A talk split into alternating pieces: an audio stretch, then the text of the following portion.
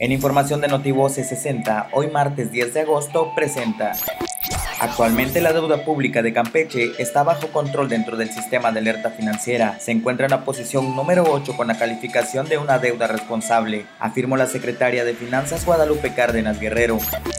El Instituto de Capacitación para el Trabajo del Estado de Campeche está preparado para incorporarse a las clases presenciales cumpliendo con los criterios y protocolos sanitarios, declaró su director José Domingo Bersunce Espínola.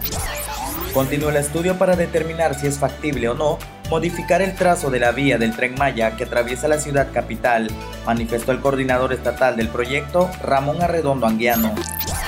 La Secretaría de Pesca y Acuacultura aseguró que se logró cumplir al 100% con el pago de los programas estatales orientados al sector pesquero para ir en el acompañamiento de pesquerías como el pulpo rojo, que este mes de agosto inició su captura.